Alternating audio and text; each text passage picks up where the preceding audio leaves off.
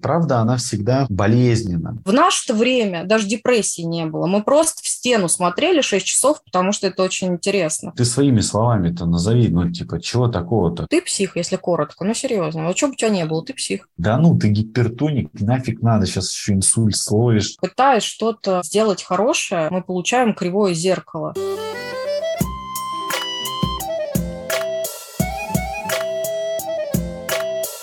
Всем привет! Это шестнадцатый подкаст «Мы же люди» и его ведущие Яков Воронцов и Маргарита Ясневич. Всем привет! Это второй сезон, шестой выпуск. Да-да. О чем Да. сегодня говорим, Еш? Тема сегодняшнего подкаста – это романтизация психических состояний и вот всего с этим связанное. А какой вопрос зададим картам перед тем, как э, начнем?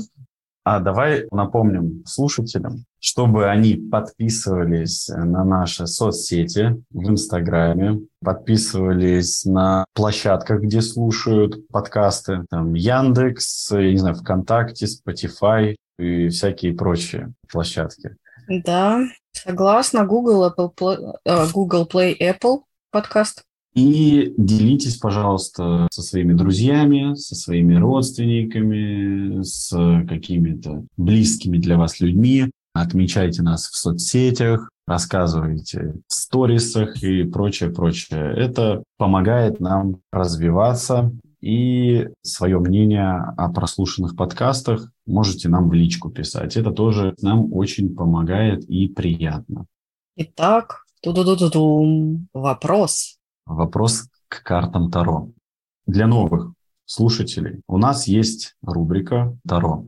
Карты подсказывают, что же люди еще могут сделать, помимо того, что мы тут рассказали. Давай вопрос зададим картам сегодня такой.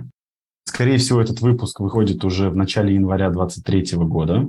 Мгм. То есть это каникулы, люди как-то отдыхают. Как абстрагироваться от вот этой вот постоянной мысли, что мне нужно что-то сделать во время отдыха. И, ну, знаешь, вот это бывает состояние, ты отдыхаешь и думаешь, блин, Мгм. вроде праздники, вроде надо отдохнуть, но что-то я лежу уже весь день, надо что-то полезного поделать. Вот что мне интересно посоветуют карты, как можно отдохнуть, как можно абстрагироваться от этого самокопания в эти праздничные дни. Мгм. Короче, как не загоняться, да? И на этот вопрос нам ответит женщина, подтверди женщина, а, с подожди, тремя, покажи ее. вот, три, три палки за ней стоят огромных. У неё Женщина, и, и в руках у нее селедка под шубой, да? Видимо, Или да. это? Видимо, Это да. очень похоже на селедку под шубой. То есть она еще... Ну, кстати, знаешь, я знаешь, что захотела сейчас сделать? Вот так. Нормально? Ну, все уже. А, ну все, А, Маргарита да. показывает, она пальцами разводит, чтобы увеличить карту зум типа, сделать. Да, но карты просто картонные, вот в этом весь и прикол. Я, да, тоже склоняюсь к тому, что это селедка под шубой, э, женщина в красивом платье с венком почему-то на э, шее, с цветами, Маргарита, а это, воткнутыми это в тройка голову. мечей, наверное, да? Скорее всего, но тройка Потому палок. что Там три палки, Да, там три палки палки. на заднем Да. фоне. Да-да-да. А, но это не три палки, это 3 января, и она доедает вот эту вот селедку под шубой, которая еще стоит в холодильнике, и она... И Мгм. причем она ее руками доедает. Да, кстати, она руками берет что-то из-под дола, что реально похоже на еду, я согласна. Карта называется Венс. Сейчас мы... Слушай, и вопрос-то мы задали, да, как типа отдыхать. Вот кушайте салаты и все прочее, доедаете. Ну ладно, в конце выпуска мы послушаем, что говорит карта, а сейчас начнем. Да. Давай, поехали. Романтизация заболеваний психических в первую очередь и остальных в том числе. Как ты это понимаешь и как ты прокомментируешь первое? Ну, вот первое, что тебе приходит в голову. Ну, давай сначала поясним вообще, что такое романтизация для тех, кто не совсем понимает, в каком контексте здесь это используется. Мгм. А, В данном случае романтизация – это когда люди, знаете, так с позитивной часто точки зрения, ну, хотя иногда с негативной, они как будто прикрываются вот своим вот этим диагнозом, своим состоянием, и часто очень так ссылаются на это. И хочу заметить, не всегда даже имея этот диагноз, они там, ну, например, я прошла тест там на депрессию, и, короче, у меня тяжелейшая депрессия. Но я всегда угораю, знаешь, чего? Mm-hmm. Ну, я спрашиваю, а что за тест там был? Короче, знаешь, что они? Они проходят тест, там же разные есть тесты, и они проходят да. тест, где 100 вопросов. Mm-hmm. И, и я говорю, я говорю, так, я говорю, смотрите, мне кажется, вы пока проходили, вы вылечились, потому что с настоящей тяжелейшей депрессией, во-первых, ему нахрен не надо будет знать, да, что у него за состояние, ему просто пофигу. А во-вторых, он никогда в жизни эти 100 вопросов в интернете не ответит. Еще читать вот эти, знаешь, километровые пояснения, типа, с 23 по 46 вопрос вы ответили вот так. Это говорит о том, что у вас есть вот там ты-ты-ты-ты-ты. То есть, смотрите, что такое вообще романтизация? То есть, э, под романтизацией вот часто именно понимается вот эта вот история с эм, какой-то такой, ну, бравадой о том, что вот у меня что-то есть и так далее. Может, Маргарита дополнит? Конечно, естественно. А что ж я тут сижу тогда, если я дополнить не могу? Тоже мне спросил. Дополню, потому что помимо того, что говорит Яша, и я согласна, романтизация – это еще некое проявление в нашей культуре. В основном это грешит кинематограф и музыка, где, естественно, показывают какое-нибудь тяжелое, тяжелейшее вообще заболевание. Ну, то, например, как шизофрения, предположим. И делают из него какое-то совершенно фантастическое кино, очень классное, очень интересно, очень держит людей и так далее. И отсюда у нас выходят какие-то собственные восприятия, помимо того, что там изначально романтизируют а, то, что там, да, вот как а, в этом, как этот фильм назывался, где у него 24 личности про шизофрению. Э, забыла. Ну, там, я знаю, есть загадочная история Билли Миллигана, эта книжка, а это «Сплит», наверное? «Сплит», да, совершенно верно. И клевый фильм, клево в нем это все перемещается, и, в общем-то, это и есть тоже элемент романтизации. Хуже, когда, например, мы берем какой-нибудь э, не менее, как по мне, тяжелое заболевание серии там биполярного аффективного расстройства. И тут тоже огромное количество фильмов, знаешь, особенно вот сериалы. Есть э, классные сериалы, я сама с удовольствием их смотрю, но э, когда ты не можешь отделять да, когда, ну, например, недостаточно знаний. Ты можешь очень, э, знаешь, так залихватски с завистью отнестись, например, к проявлению гипомании, потому что вот он Но... веселый человек, он секту создал, понимаешь?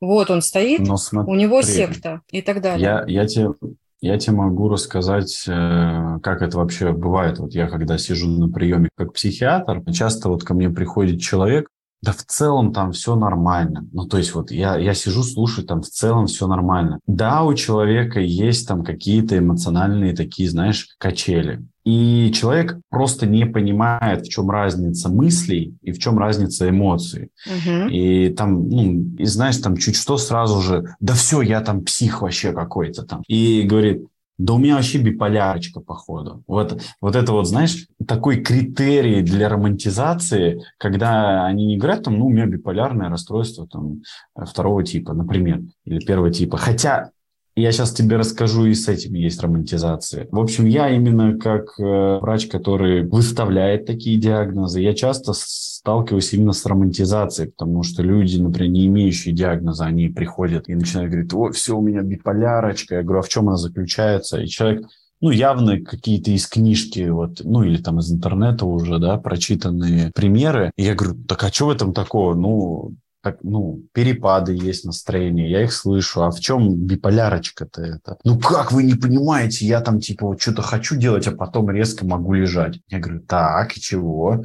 Ну, у меня тоже такое бывает. Вот я сегодня утром вообще не хотел на работу идти. Угу. Нахрен мне вот идти э, на улице холодно, там, идти куда-то вот там и все такое. Зачем мне это? А сейчас вроде уже конец рабочего дня, и я такой, ура, все, сейчас типа конец рабочего дня, пойду там поем. Вот что у меня биполярочка получается. Утром мне плохо было, а сейчас я радостный. Да не, вы не понимаете, у меня у друга, короче, или у подруги тоже там биполярка, и вот все точно так же, вот все один в один. Ну, то есть мы часто э, видим, что человек как будто даже сильно хочет, чтобы у него этот диагноз был. Дальше мы поговорим, зачем это все нужно. То есть как будто бы он, знаешь, что-то даст ему вот это вот. Угу. Все, да, допустим. Я, вас... я тебя слышу, я да. Согласна. Так как мы дальше запомним мысль, мы дальше обязательно должны раскрыть эту часть, где зачем я это делаю, и я это оставлю тебе, потому что давай ты говоришь об этой стране, я буду продолжать говорить о своей. И так, возвращаясь к кинематографу, вот я сейчас, пока Яша говорил, погружалась глубже. И буду продолжать приводить тот пример а, с сектой. Это прекрасный сериал, я его очень люблю, он называется «Бестыжие», я думаю, многие его смотрели, он очень классный. Там у одного из героев биполярно-аффективное расстройство. В какой-то момент а, в состоянии гипомании он создает создает секту, которая там борется за определенные права и так далее и тому подобное.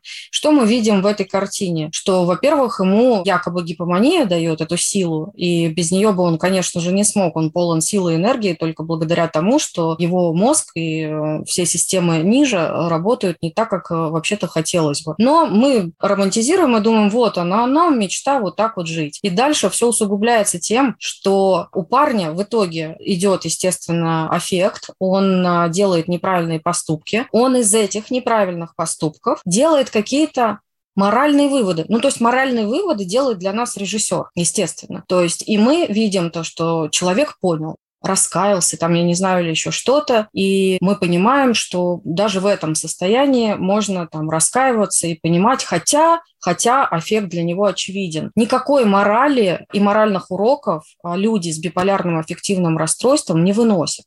Это так, если коротко. Когда у человека случается что-то, в рамках его болезни, ему не до романтизации. То есть э, не то, чтобы я сейчас пойду, сожгу кого-нибудь, а потом такой, ну, как бы кино ж снимали. Ребят, это не кино. И вот эта романтизация, на которую вы смотрите, вот люди, я думаю, с биполярным расстройством немного по-другому смотрят. То есть мы говорим, такой есть компонент, как критика к своим действиям, к своему состоянию, потому что почему-то сразу там вспомнил одного человека с биполярным. И вот человек достаточно на опыте уже, уже несколько лет э, в терапии. И я вот помню, когда мы разговаривали, и вот человек мне говорит такой, говорит, я вообще не хочу опять возвращаться вот даже, то есть, скажем так, есть э, периоды повышенного настроения и есть периоды пониженного, да, депрессивные такие эпизоды. То есть, конечно же, когда повышенное настроение, это большое такое искушение и там как-то побыть в этом состоянии. Но цена этого состояния очень высокая. И вот э, мне человек такую фразу сказал, что говорит, я больше не хочу ради вот этих вот там несколько дней, пару недель вот этого классного эйфорического состояния рушить свою жизнь, потому что после последнего выхода из такого повышенного гипоманиакального, там, маниакального состояния у меня жизнь восстанавливалась там больше года, потому что там много mm-hmm. кредитов человек набрал, были там беспорядочные личные половые связи, там нужно было венерические заболевания лечить и прочее, прочее. То есть мы видим, что у человека не было вообще никакого понимания, что с ним происходит. Но по выходу из этого психотического состояния человек делает выводы и говорит, что я не хочу больше этого. И люди, которые по-настоящему как-то имеют диагнозы, они часто, конечно же, страдают из-за того, что это есть. Поэтому вот в романтизации тут еще что? Конечно же, мы, знаешь, преследуем такой момент в плане... Ну вот, вот мне как врач, вот честно, вот я не понимаю, когда вот ко мне приходят, они часто люди спрашивают, говорят, я хочу понять, что со мной. Я даже с своими коллегами разговаривал. Особенно много молодых специалистов вообще считают, что нужно пересматривать вот этот момент с информированностью. Угу. По закону мы обязаны полностью информировать человека о его состоянии и всем прочем. Но понимаешь, в чем здесь ловушка? Ты говоришь человеку предположительный диагноз. Это ладно, если человек как-то с пониманием относится, и ты, во-первых, под вопросом ставишь, потому что нужен период наблюдения. А во-вторых, там, например, человек может испугаться. Мне вообще кажется, что не всегда нужно говорить человеку, почему. Потому что сейчас мы живем в, такую, в такое время информационного засорения, то, что люди вообще не понимают, как работать с потоком такой информации. То есть человек что делает? Приходит, гуглит, такой, так, у меня там такой-то диагноз. Что с этим? Ага, ага, ага, все понятно, ага. Окей, понятно. Или ты там таблетки какие-то выпишешь, и человек такой, так, что это? У, не, я такое пить не буду в задницу, все. И то есть вот из-за того, что есть вот эта куча ну, информационного вот этого засорения, люди не специалисты, не знают, как вообще сортировать это все. Отсюда большой вред. Я знаешь, как что заметил? Что люди, кому нужна терапия, и ты им реально ставишь диагноз настоящий, они вообще редко принимают это и говорят, да это фигня. А те вот, кому не надо, и ты говоришь, да у вас все нормально, все хорошо, они такие, не, у меня РПП, у меня РПП и mm-hmm. все прочее. А в чем это РПП? Это расстройство пищевого поведения. А в чем РПП? Я, я сладкое люблю, капец вообще. Угу. Торт ложкой кушаю, ну, у меня расстройство пищевого поведения, да. Ну, это же поэтому, самое частое, да. Поэтому романтизация – это очень так логическим к чему приходим-то? К тому, что у этого всего есть э, большая выгода. Да, согласна. А выгода-то в чем? В том, что я как будто бы имею право списать это все на диагноз. Угу. Ну, типа, там, у меня есть же диагноз, я уже ничего делать не буду. Вот раз про РПП мы начали говорить, да, расстройство пищевого поведения. Я говорю, а чего вы хотите там? Давайте разберемся. Вот, допустим, ну, чего хотите? Человек говорит, с перееданием там было. Отрицает, кстати, вот, отрицает, что есть РПП. Я говорю, ну хорошо, и человек приходит с РПП, я сейчас заспойлерю немножко, это я вижу расстройство пищевого uh-huh. поведения, но человек, конечно же, отрицает расстройство пищевого поведения. А там, в принципе, девушка, ну, достаточно такая, скажем, молодая, там ей, ну, там, давай так, 20-25 лет диапазон, да, то есть молодая, и в этом возрасте еще не сильно заметны вот эти вот излишние отложения жира у нее. И постоянно я слышу, что она говорит такое, а чтобы ты понимала, мы вообще работали с другим, то есть там условно с родителями, например, работаем, но каждую сессию человек мне говорит, ну, слава богу, что у меня нет расстройства пищевого поведения, а то я бы вообще, наверное, это растолстела бы. И вот потом в какой-то момент я говорю, почему ты мне постоянно про это говоришь? Он говорит, ну, просто у меня его нет и нет. Я говорю, а чего ты хочешь? И вот человек говорит, ну, я бы вообще хотел сбросить несколько килограмм и все такое. И, ну и мы начали про диету говорить. Диету здесь подразумевается не исключение чего-то, а диета в сленге подразумевается это вообще, что человек ест. И вот мне человек говорит, да я вообще особо ничего не ем, вообще ничего не ем, но вес вот почему-то набирается. Ну и потом, как ты думаешь, Маргарит, вот при более подробном анализе пищевого поведения, вот что мы там могли увидеть? Ну, я думаю, что вы начали вести дневник э, пищевого поведения и увидели э, то, что она ест много и, э, скорее всего, углеводов. Ну, как-то компульсивно, а, видимо. Ну, знаешь, дневник я пищевого поведения прошу не вести. Почему? Потому что комплейнтность очень снижается. Ну, я имею в виду, на что-то, какое-то наблюдение ты добавил ей, как я понимаю, да, и оказалось а, то, что... Ну да, то есть мы на сессии начали разговаривать про... Я говорю, хорошо, давай так обсудим просто. Угу. Ну и человек говорит, да ничего, вот я утром чуть-чуть э, там чаю попила на работе, на работе суп съела, и потом вечером еще овощной салат. Я говорю, и вес набирается?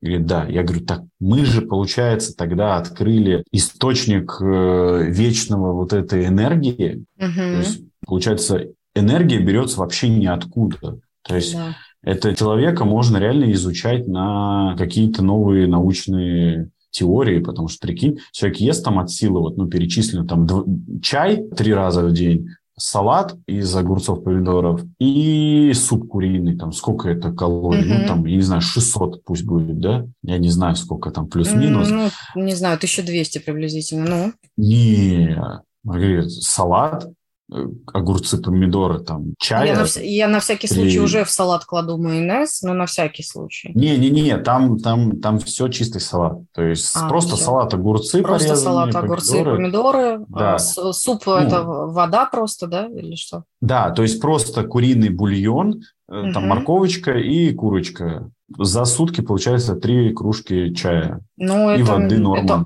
очень мало, да. Ну, это 600-800, я думаю. Да, да, да, я думаю, там 800 даже нет. Не, не будет. Как бы там, это я напоминаю, что там при минимальной норме бездействия там 1800, или я уже плохо помню, какие там минимальные, ну, там плюс-минус. И вот смотрите, что э, вот нас, дорогие слушатели, это привлекает всех.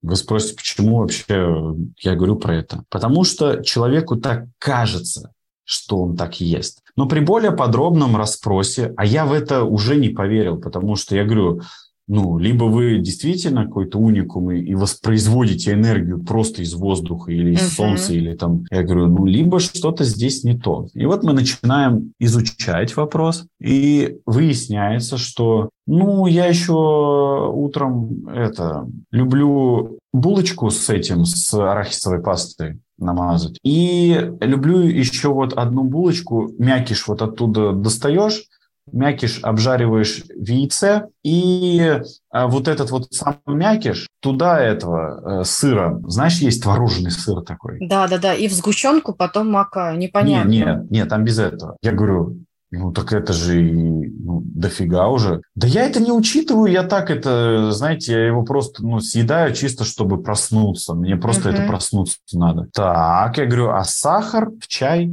сколько ложек? Говорит, да, ну, сколько? Ну, три, а я обычно кладу. Ну, вот утром, ну, могу четыре ложить. Я говорю, так, ну, типа, это же одна ложка 5 грамм примерно, uh-huh. там 6, может, с, с этой, с горочкой. Я говорю, то есть три ложки – это уже минимум 15 грамм сахара. Говорит, а, да не, я так э, человек устроен, что я это, я наоборот, если это не буду есть, то я наоборот еще буду больше набирать. И причем, знаешь что, это очень универсальное у них оправдание. Вот я часто слышу, что это, когда вы, ну, мы начинаем разбирать вот этот приемы пищи, угу. это очень универсально. И дальше, конечно же, там днем всякие печеньки, там всякие перекусы, там всякие, ну, такие быстрые, да, перекусы, быстрые углеводы. И каждый вот этот прием пищи, что это не три чашки в день э, этих чая, а там 6 8, 10 mm-hmm. бывает кружек, потому что, оказывается, норма воды, она набирается, в кавычках,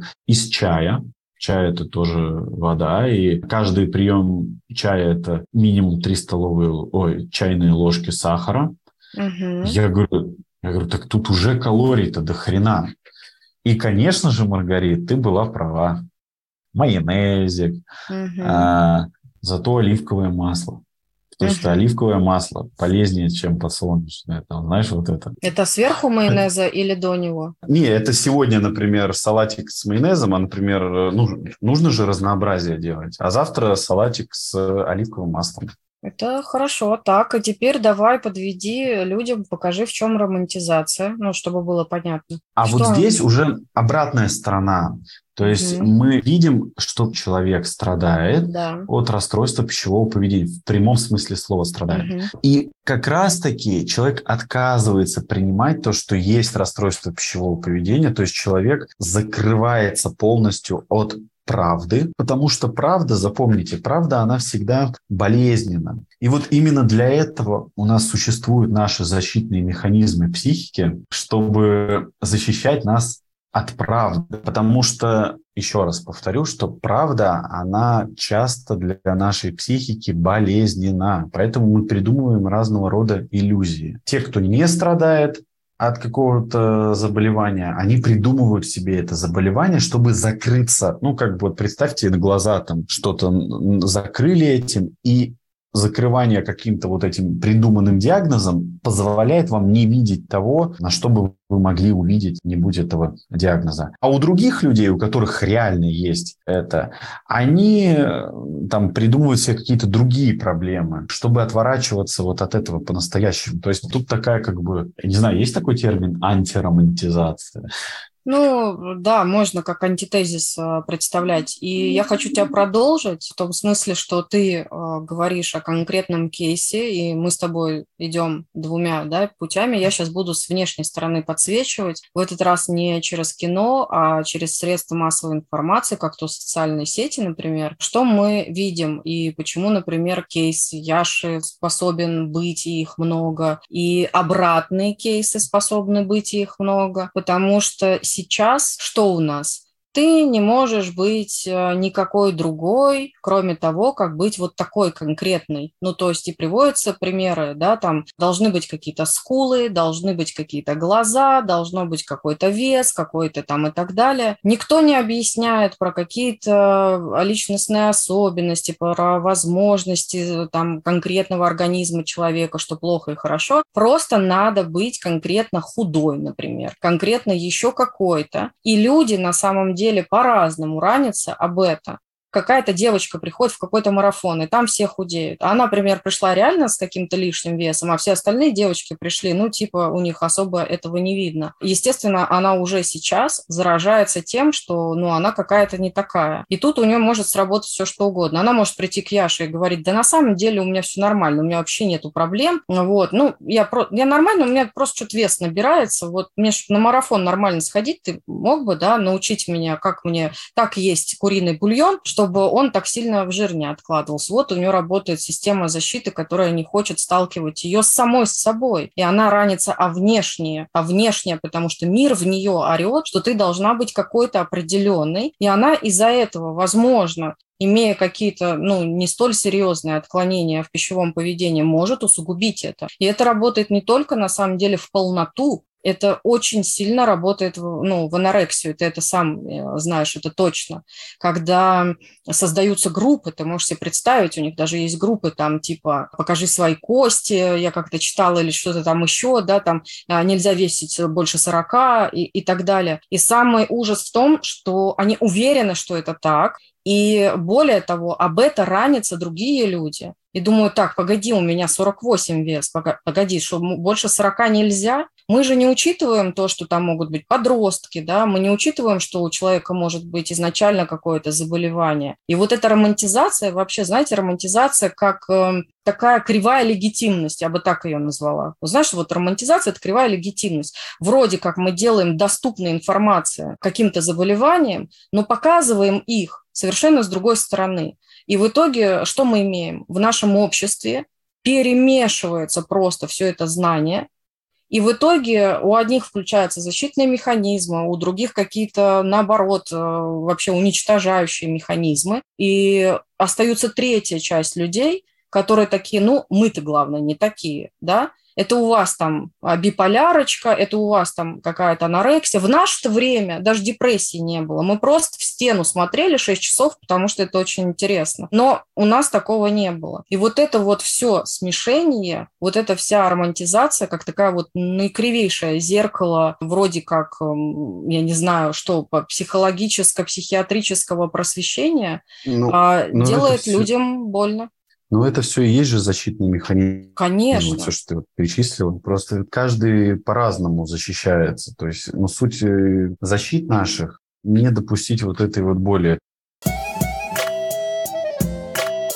Знаешь, мне на днях тут моя коллега написала, а она врач из другой области вообще. И интересно, она написала, говорит, типа, блин, типа, офигеть, первый раз в жизни у меня было, ну вот, было состояние там больше, чем полгода, я просто была овощем. Говорит, я, ну, как бы никогда, то есть, будучи врачом, говорит, я никогда не верила, что это есть, что я думала, это все от какого-то там изделия и все прочее. Говорит, а тут я просто была овощем полгода.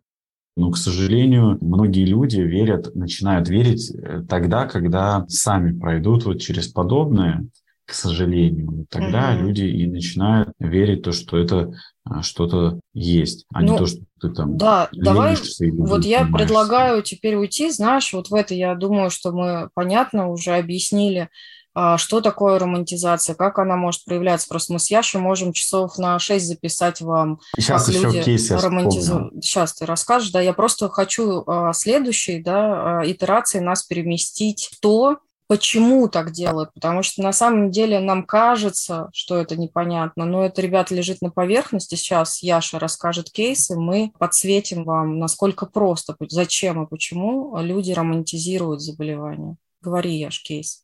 Значит, вот интересно, вспомнил такой случай. Пришла девушка, и она там ну, много всего рассказывала. И один из запросов у нее был понять вообще, что происходит. Я говорю, ну окей, типа, поймем, хорошо, то есть в процессе терапии точно разберемся, что с тобой происходит. И девушка постоянно прикрывалась тем, говорит, ну вообще, знаете, я уже была там на самом деле у врача, и мне сказали, что я невротик. И я говорю, а что это значит вообще? Ну, то есть, ну, давай так, ты невротик, так, и чего? Говорит, ну как? У меня ну, там какие-то нестабильные психические реакции. Ну, вот как, я, я, честно, я не понимал, что это значит. Я говорю, ну, а в чем, ну, что это вообще меняет? Ну, ты невротик, я понял. Что теперь нам? Говорит, ну, я же, получается, дефектная, то есть я уже не могу там в полном объеме там это делать, то. Я говорю, с чего, с чего ты это взяла? Говорит, ну, мне же вот сказали, что я невротик. Я говорю, блин, ну, ну, вообще чушь какая-то собачья. Кто-то там что-то сказал, что... Я говорю, во-первых, ну, такого даже термина нет, невротик. Это, ну, бабка во дворе может сказать, что там, ой, да, она там истеричка, э, психотичка там. А бабка во дворе, которая читала Лобковского. Так, поехали.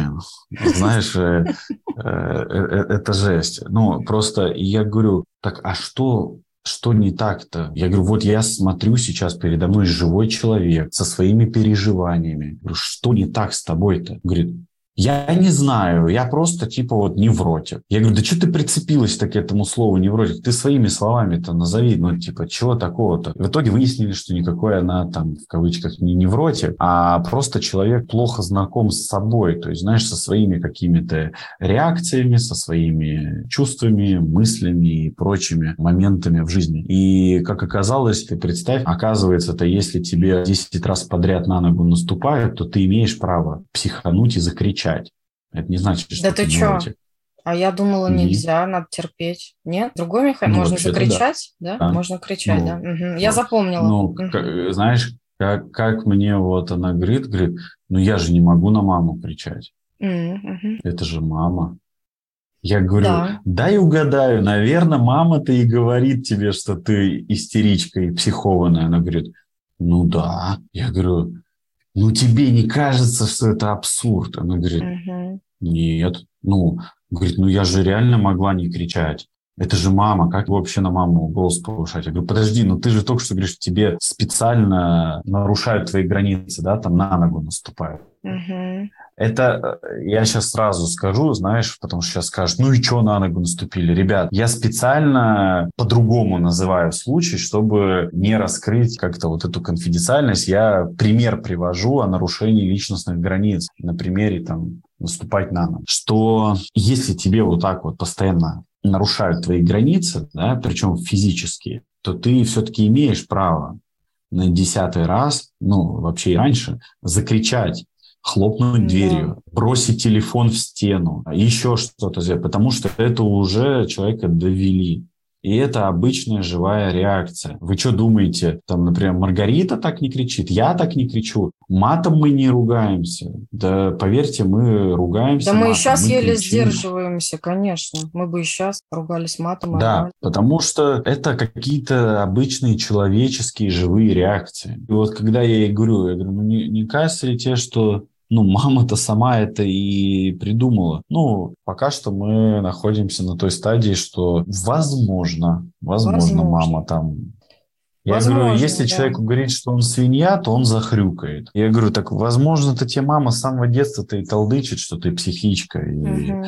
невротичка. Он говорит, ну, возможно, да, возможно, мама все-таки что-то и наговаривает. Ну, вот, и давайте... Пока что Критика соглашательская. Да, критика соглашательская. Вот давай прям чуть переместимся в то, что я говорила раньше, чтобы соединиться вот с этим твоим текстом, у нас получается следующее. Нормальные реакции становятся возможными только в случае того, если у тебя есть какой-то диагноз. Иди проверься у психиатра, в другом случае я не поверю. И, и приди с диагнозом, пожалуйста. Диагноза нету, вот будет, тогда поговорим. И это же касается, например, и обратного. То есть, например, у человека может быть, наоборот, какое-то расстройство, а, я не знаю, ну пусть будет э, страдать сегодня депрессия. И вот у человека депрессия, ему говорят, ну что ты разлегся-то? Ну что, прям так тяжело? А мне как было тяжело? А в наше время? Да что угодно. Или даже если это не в наше время, если это не старшее поколение, то это будет, ну я-то по-другому. Я-то вот смотри, вот у меня в прошлом году хомяк умер, я-то вон нормально себя чувствую, а у тебя сейчас что? Рыбка умерла, и ты лег, лежишь тут теперь. И эм, человек, который это слушает, находится в невероятно, на самом деле, уязвленном состоянии, как и в Яшином случае, так и в только что придуманном мною. И это тоже стигматизация, романтизация, как угодно вы это называете, но дело в том, что за этим всем, то есть мы создаем некую искусственную пленку, которая не очень-то и прозрачная, а она искажает изображение, и мы не видим, мы перестаем видеть то, что на самом деле происходит. И этим, конечно, а, замечательно помогают нам социальные сети, кинофильмы, всякие, в общем-то, другие произведения, не знаю, там книжные, музыка и так далее. То есть, в принципе, мы всегда действуем из того, что мы можем понять о чем-то. И если у меня нету достаточных знаний о какой-то нозологии, о заболевании, я буду что-то говорить, исходя из своего опыта, из своего взгляда на эту жизнь. То есть я буду говорить, что, например, например, если со мной никогда не случалось депрессии, но я точно знаю, что такое плохое настроение, или я даже пережила какую-то утрату, которая не повлекла за собой депрессию, а все умные люди написали, что типа в стадии переживания горя есть депрессия, а я такая, а вот у меня не было депрессии, так что у тебя она откуда, ты все это придумал? Психологи сначала это придумали, а потом а, ты это типа съел, и вот ты сейчас себя оправдываешь. И все очень здорово, если бы не было так амбивалентно. Потому что в итоге а, мы имеем следующее. Люди, которым действительно нужна помощь, не верят в то, что с ними что-то не так. Люди, которым нужна помощь по другому поводу, и, например, они подвергаются насилию какому-то эмоциональному, уверены, что с ними что-то не так, они уже диагностированы какими-то друзьями, родственниками, хомяками, кем угодно. И э, люди, э, которые, например, хотят привлечь к себе внимание, начинают придумывать себе какие-то заболевания, и я сейчас скажу, что, например, есть такой кейс, когда одна девочка, у которой есть реальный диагноз, поставлено определенное расстройство личности, понимает, что с этим расстройством личности а, много лайков не насобираешь и замечают, что большой интерес сейчас есть к определенным болезням, потому что нам всегда будет интересно то, что непонятно. Я вот очень часто с Яшей делюсь тем, что мне, например, вот я не психиатр, но мне безумно интересна психопатия. Я, мне кажется, я прочитала исследований э, и на русском, и на английском больше, чем многие врачи, серьезно. Ну, мне просто интересно. А, но кому-то... Ну, так все. Да, ну подожди. Все, ну... тебя можно уже специалистом по... А, не, не, не, это... Психопатиям. Да, это смешно сейчас было, но я-то для себя это просто, это мое хобби, мне нравится реально. Но сейчас я рассказываю о девочке, у которой другое расстройство личности, и она использует что? Шизофрению как привлечение внимания. Да, и у нее отличный, хороший блог. Она всем рассказывает, что она а, больна шизофренией, называет ее, показывает э, и рассказывает людям, а, какие с ней происходят замечательные трансформационные эффекты, рассказывает, что такое а, галлюцинации и так далее, не имея об этом никакого представления, зачем она это делает. Она привлекает к себе внимание и более ничего. Если бы она рассказывала про свое расстройство, она бы была одна из многих. Но про шизофрению не, невыгодно говорить людям, которые ею болеют, им страшно, они стигматизированы. Вот, поэтому она идет по пути романтизации, чтобы вам было интересно. И вам интересно, вы же смотрите фильм «Сплит», вам интересно, а тут настоящий фильм, а, девочка вам рассказывает, и вам интересно, потому что жутко интересно разобраться, а когда человек говорит от первого лица, это здорово.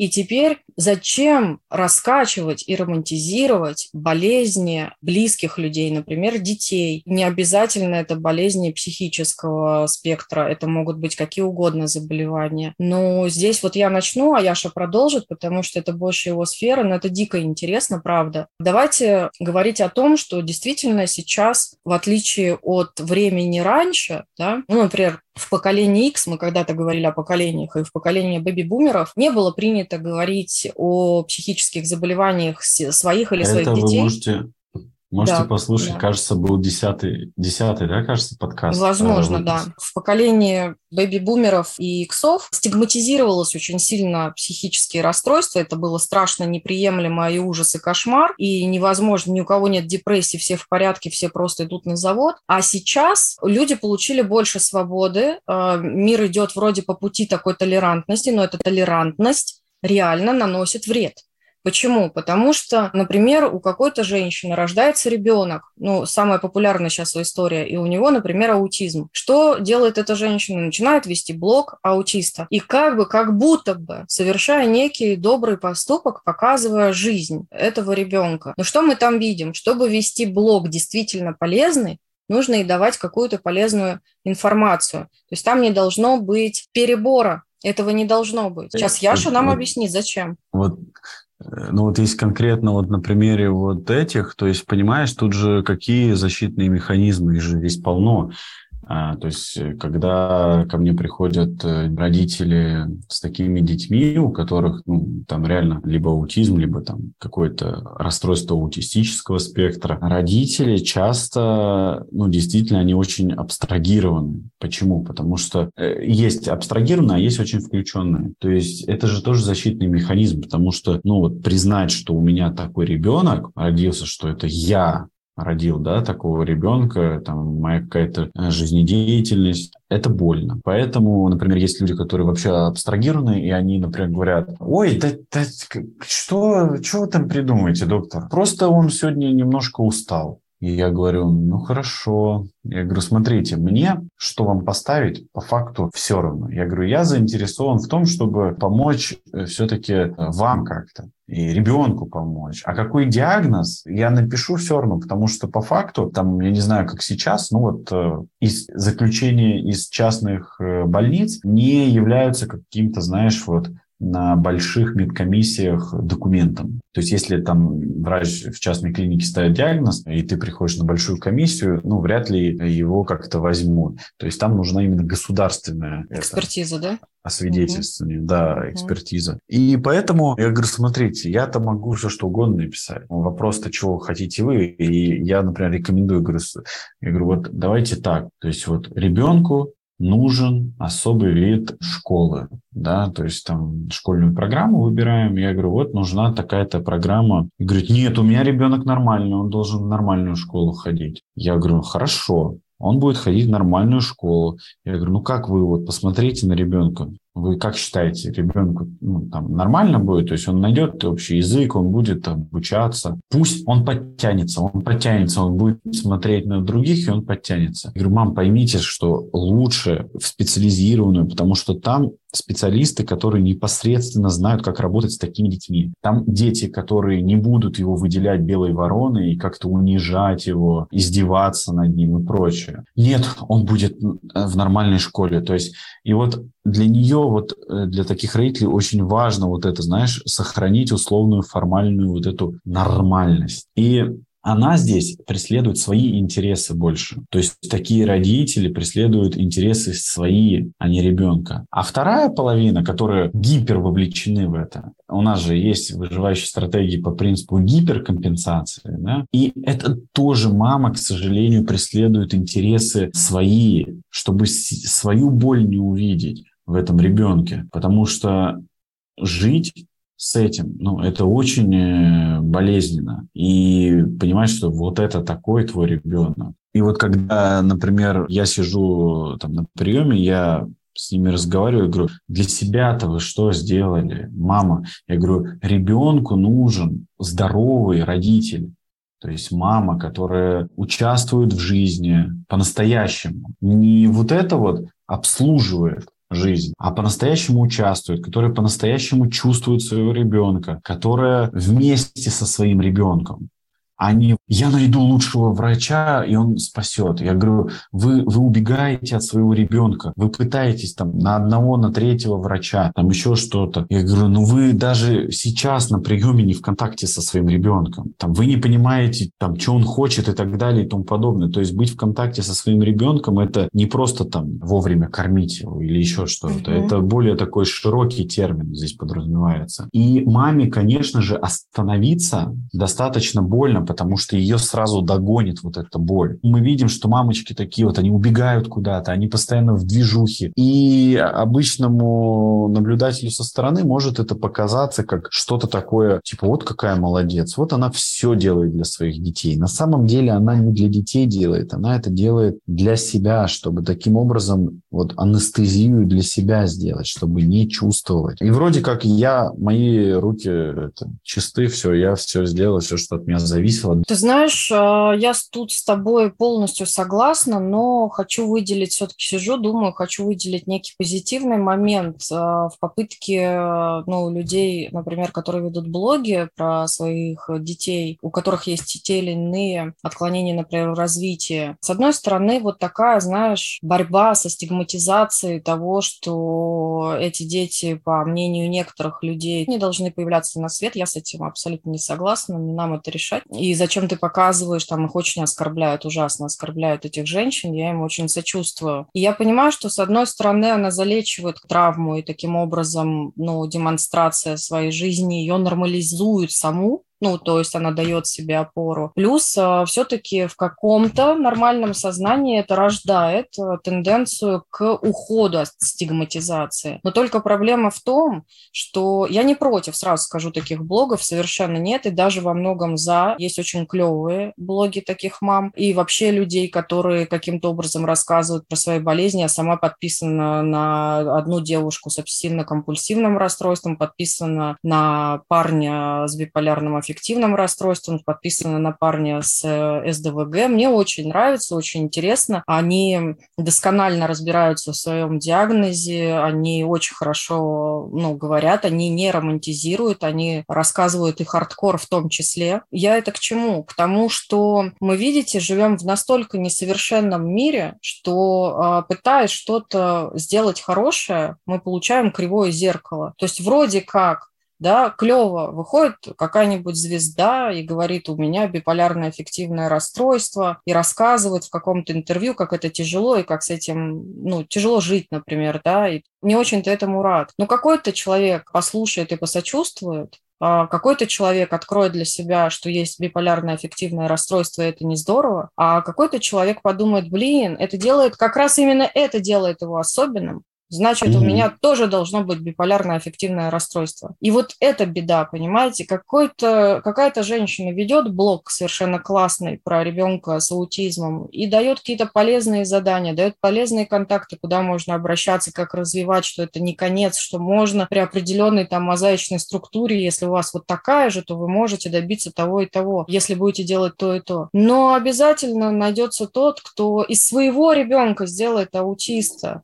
из нормотипичного ребенка. У кого-то поднимется какая-то тревога, кто-то в этом увидит выгоду. И вот для нас, Яши, не секрет, что, например, есть же делегированный синдром Мюнхгаузена, который все чаще встречается в практике. Я недавно читала небольшое исследование, канадское, правда. То есть, ну, представляешь, это стало инструментом. То есть раньше это были единицы, а теперь это, а, да, можно потому же... что мамы Потому, Можно. смотри, родители всегда преследуют интересы свои прежде всего. Да. Это все происходит бессознательно. Не потому, что не нужно здесь демонизировать таких родителей, но и не нужно их как-то обожествлять, идеализировать. Родитель всегда, ну мы так устроены, всегда родитель преследует свои интересы. Лучший инструмент достичь своих целей – это ребенок, потому что ребенок – это такой чистый лист, из которого можно сделать все, что угодно. Вот как в предыдущем очень приятно, там можно истеричку, да, сделать, если мама в себе эту часть не принимает, что она-то угу. такая. Поэтому будет принимать через ребенка. Ну хорошо, вот, Маргарита, я еще хотел сказать про вот стигматизацию, да, для многих это какой-то новый термин. То есть стигматизация – это такое как бы навешивание негативного, скажем так, э,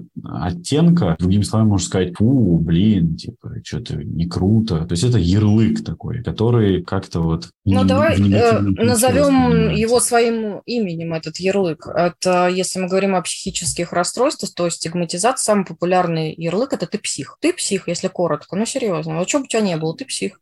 Ну, знаешь, ну мне просто ты псих вообще не режет, потому что иногда в кругах мужчин это, знаешь, типа, вау, ты псих просто. А, ну, нет, ну, типа, ну, я, как... я не об этом. Да. Я имею в виду Но... больной, больной, да. да. Да, а вот э, знаете, когда там говорят, э, там, ты шизофреник, там, или... То есть вот ты это. дебил, пожалуйста, да, это же все название болезни. Ты шизофреник, ты дебил, там. Да, и вот, и вот получается, что то есть стигматизация это, например, я сейчас схожу к психиатру и все, и меня, короче, закроют или там еще что-то. То есть стигматизация – это всегда такое что-то негативное, отталкивающее в обществе. И вот одна из целей – это вот дестигматизация таких вот разных психических состояний. Я вам могу сказать, что если кто-то летал в самолете или ездил в поезде или в больших автобусах, я вам скажу точно, что вот в метро или где-то, неважно где, в общественных местах, всегда есть люди с психическими расстройствами, но вы очень редко поймете, что человек с психическим расстройством. Почему? Потому что люди в ремиссии, они ничем не отличаются от других людей и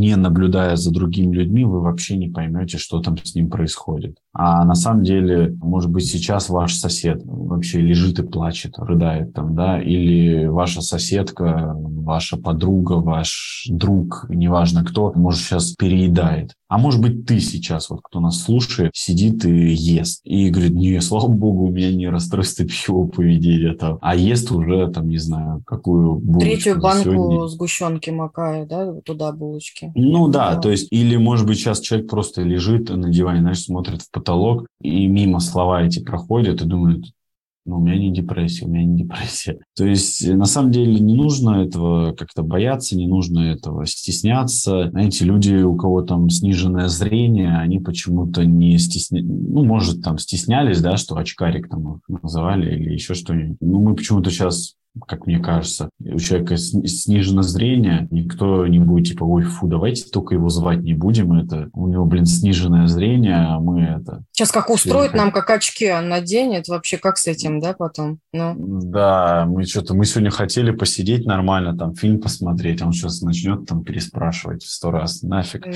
Или там... И очки его бликуют экран, точно. Не, или прикинь, там, ну, я не знаю, что еще, там, допустим, ну, повышенное давление, да, человек повышенное давление говорит, ой, давайте только этого гипертоника звать не будем, а то он сейчас это будет возбужденный такой ходить там и это. С красным лицом своим этим давление мерить, раздражать нас. Не, а гипертоник это же уже 140, ну, типа, давление. То есть это, может быть, и клинически никак не проявляется. И знаешь, человек такой, типа, да я вообще, ну, типа, ни, ничего не чувствую, у меня там только вот э, недавно в больнице поставили, говорит, да ну, ты гипертоник, нафиг надо, сейчас еще инсульт словишь, нахрен с тобой это. Э, да, ну, это а прикол, вдруг заразно, есть... знаешь, ну, конечно, это прикол. Блин, а вдруг заразно, потому что, знаешь, это... А гипертония по наследству тоже... передается? Да, слушай, вот... все, ну, вообще все заболевания, они, конечно, там генетически опосредованы, но мы же сейчас все-таки вступаем в новую сферу науки, и благо у нас есть много исследований, которые показывают, что есть все-таки эпигенетические факторы, которые могут и не запустить вот эти генетически опосредованные механизмы. Но это большая тема. В общем, давай тогда подытожим, что, что такое стигматизация, Я тоже хочу мы сказали, да. что есть романтизация, мы вроде разобрались с этим. Да то не стесняйтесь обращаться за помощью к специалистам. Если что-то вас смущает в своем состоянии, не надо думать, что это само пройдет, не надо думать, что ой, да, там сейчас рожу ребенка и все изменится, или там сейчас вот я доживу до отпуска и все изменится, или там сейчас я ипотеку выплачу, все изменится. Бросьте, это все глупости. Поэтому еще бы вот хотел сказать, что не стесняйтесь развиваться, потому что лучшее, что мы можем сделать, это приобретать какие-то новые знания. И сейчас, в принципе, информации достаточно. Но здесь же опять мы упираемся в то, а как отсеивать информацию, да, но это уже, это уже совершенно другая история. Да, и я тоже подведу итог. Мы действительно поговорили о стигматизации, о романтизации, о навешивании ярлыков и каком-то непринятии. И из всего этого хочется сделать, знаете, такой общий вывод, то, что, видите, любая попытка сделать что-то хорошее превращается во что-то непонятное. Почему? Потому что очень важно помнить то, что все люди индивидуальны, и когда мы пытаемся каким-то образом ранжировать людей на какие-то категории, в общем-то, получается из этого полная ерунда. И, естественно, когда мы пытаемся быть радикально толерантными и пытаться принять то, что пока наше сознание принять не могло и не может вмещать это, мы получаем вот такое кривое зеркало, как романтизация, например, а, с разными историями. И это очень печально. Поэтому, да, согласна с Яшей, развивайте критическое мышление, до конца не верьте тому, что видите. И если хотите читать что-то, например, о психических заболеваниях, вдруг вам это интересно, не опирайтесь на художественную литературу или, там, я не знаю, на какие-то даже блоги. Опирайтесь, пожалуйста, ну, услышали что-то, ну, поищите исследования, все сайты открыты, пожалуйста, они доступны. Можно читать на PubMed. Вперед. Вот знаешь, лучше вот я вас попрошу, не читайте. Почему? Потому что... Амбивалентные там... ведущие. Ну, реально тяжело находить информацию, Маргарит. Не надо читать популярную какую-то историю и верить только в это. Соберите какую-то корреляцию, понимаешь? Ну, если ты подписан, вот ты фанат, там, я не знаю, чего-то, тебе нравится там психиатрия, но ты не психиатр, ты просто интересуешься. Ну, подпишись не на одного, подпишись на сотню, блин, психиатров и делай свою корреляцию, если тебе так это интересно. Ну, просто посмотрев фильм или просто где-то что-то услышав, делать Слушай, выводы. Знаешь что, можно, можно всегда сходить на учебы. Сейчас сейчас всякие курсы проходят. Можно сходить на какую-нибудь группу терапевтическую. Да. Можно сходить там на открытые какие-то группы. Ну, то есть сейчас, конечно, есть проблема отсеивать вот эту информацию, но лучшее, что вы можете сделать для себя, это вот развивать вот этот навык любопытства. То есть не просто удовлетвориться, прочитали там мем утренний, где там написано типа, а вы знали, что там ты-ты-ты-ты-ты-ты? Такие, блин, реально, классно. И все. И... Да, как я я говорю, и на этом э, извини, своим клиентам, чтобы понять, э, правильно ли я думаю, считайте, что вы придумали тезис, найдите к нему антитезис и постарайтесь поженить тезис с антитезисом в синтез. Тогда будете понимать, насколько критически вы мыслите. Если вы не можете найти синтез, значит, вы в чем-то все еще ошибаетесь. Ну, давай переходить к второй, я думаю. У нас вопрос был, как перестать загоняться в отпуске всякими мыслями про полезности, да, и начать угу. отдыхать. Я правильно помню? Да. Супер. Итак, э, Яш, я, во-первых, поражена, что ты уже разбираешься в, в картах, потому что это реально тройка жезлов, реально она. И, Маргарет, Маргарет. Ну, ты уже таролог, а, конечно, такой профессор подросток. Профессор тарологических э, наук. Э, наук, да. Ну, давай не забывать.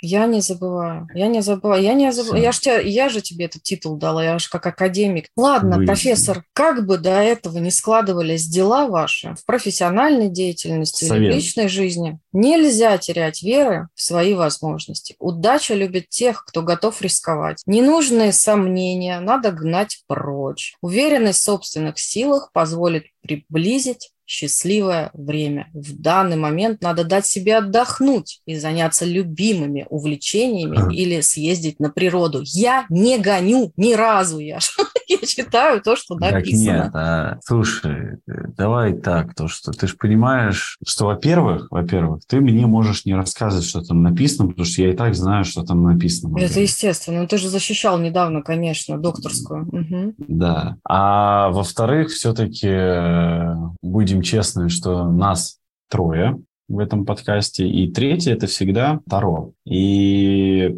мы почему их в конце читаем? Чтобы Таро быстренько они там напридумывали такие, так, так, что они там рассказали, и они, знаешь, как это, мини, как это, изложение пишут на то, что мы да, говорим да, да, да, в течение часа, и они Синопсис, пока так, да, такие, так, тезисы, ты, ты, ты, ты, ты, ты, ты. То есть действительно круто. У нас с ними такой договоренность, что типа не противоречите нам. Ну как? Так что нас слушайте, себя слушайте карты и отдыхайте, не парьтесь. И реально вот это один из таких на самом деле сложных навыков разрешить себе отдыхать, а, да. Отдыхать. Согласна.